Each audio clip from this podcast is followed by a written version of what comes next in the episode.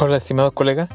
Bienvenido, bienvenida de nuevo a Paciente Interno del Medipodcast. Soy tu anfitrión, el doctor Pánfilo. Estas semanas ando de viaje. Si se escucha por ahí algún avión, algunos carros, es que estoy grabando dentro de un automóvil. Espero que el audio sea de buena calidad. Espero que encuentres valor en este episodio porque vamos a tratar un tema difícil, algo tabú, pero que puede ser interesante la aproximación que he encontrado. Bueno, el título lo dice, la depresión nos va a matar a todos los profesionales de la salud. Y este episodio está inspirado porque me mandaron una noticia en Facebook con el titular Médico deprimido asesina a su esposa y dos niños en Kanpur. El subtítulo Un médico presuntamente asesinó a su esposa y sus dos hijos en Kanpur de Uttar Pradesh en India. Actualmente se encuentra prófugo y la policía lo busca. Esto ocurrió en diciembre del 2021. Buscando más sobre esta noticia encontré lo siguiente.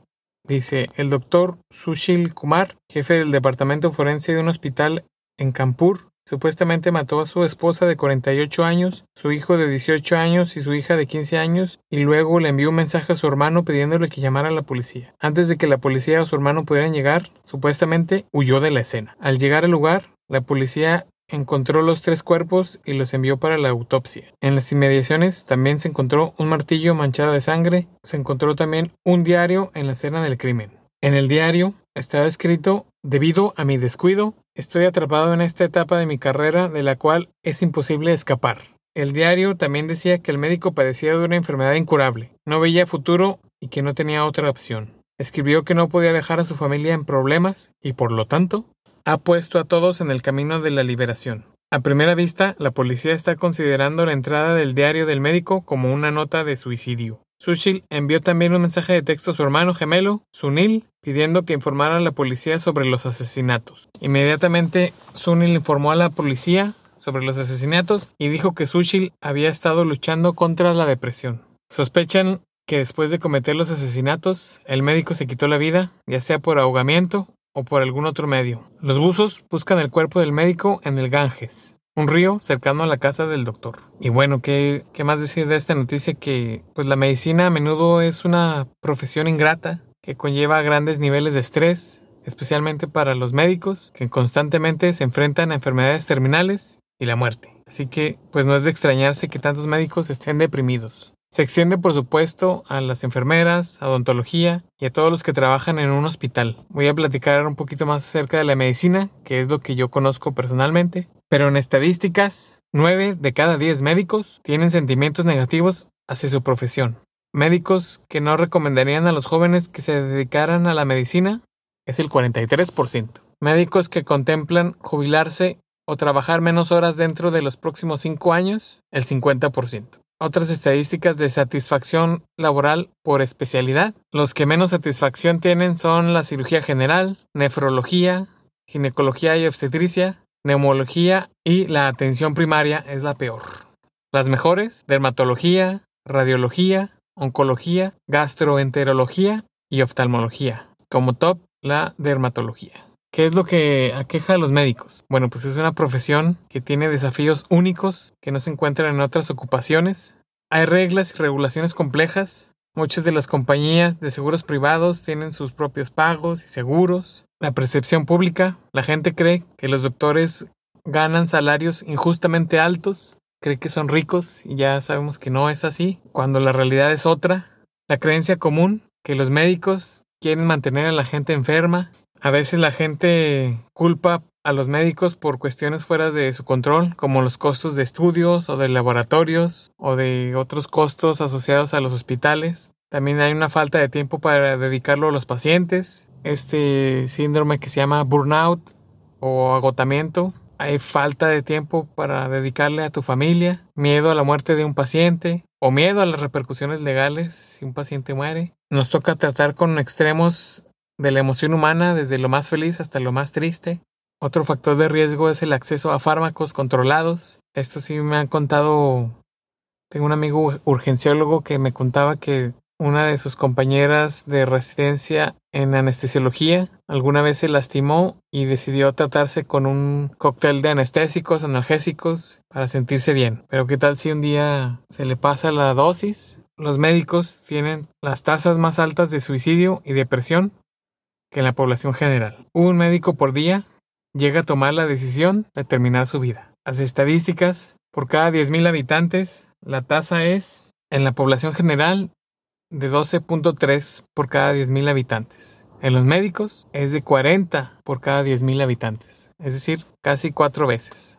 Las doctoras tienen más del doble de la tasa de depresión que todas las mujeres en la población general. La probabilidad de suicidio por profesión en relación a la población general, este es el odds ratio para los que les gusta la estadística más fina. En médicos es 1.87, es decir, casi dos veces que la población general.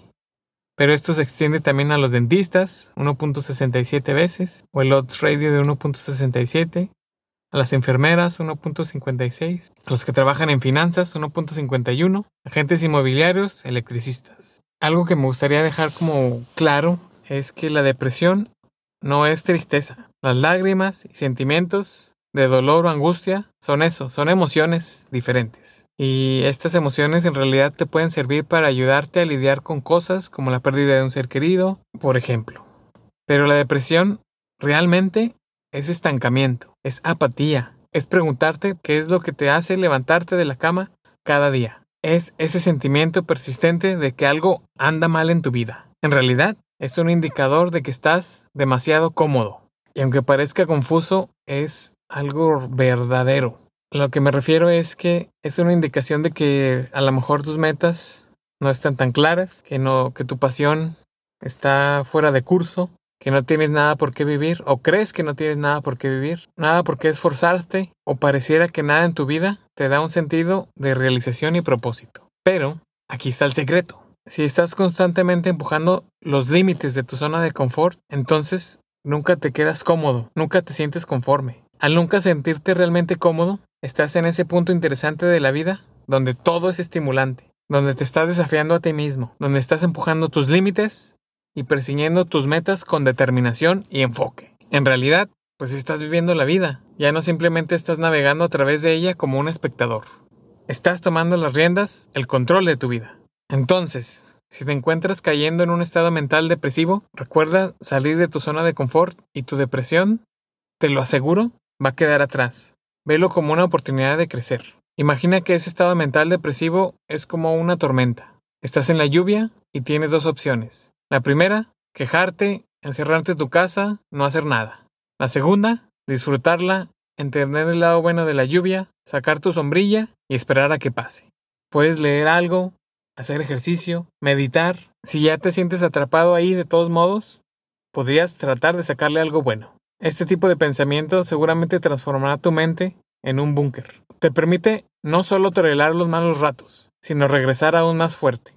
Sobre todo, después de cada evento desafortunado. Porque con cada reto, tú te conviertes en una mejor versión de ti. Y es que pareciera algo realmente traumático el ser responsable de la vida de los pacientes, porque estás abrumado por la carga de trabajo tan grande, no tienes tiempo ni de revisar a todos los pacientes. En lo personal, me acuerdo cómo los días eran bastante llenos de trabajo y por las noches eran peor, sobre todo estando en ginecología, obstetricia y medicina interna. Me acuerdo que alguna vez tuve que correr a la cama de un paciente que había caído en paro y justo cuando estábamos sacándolo el paro, otro paciente con en otra habitación empezó a tener bradicardia. Casi casi se había desplomado hasta 20 latidos por minuto. Muy cerca de caer, también en paro. En total, esa noche fueron como tres pacientes graves y solamente estaba yo como médico. Ha sido una de las peores guardias que me acuerdo, porque tenía casi 60 pacientes para mí solo. Pero si de algo te sirve, me acuerdo mucho que en mi mente siempre lo imaginaba como temporal.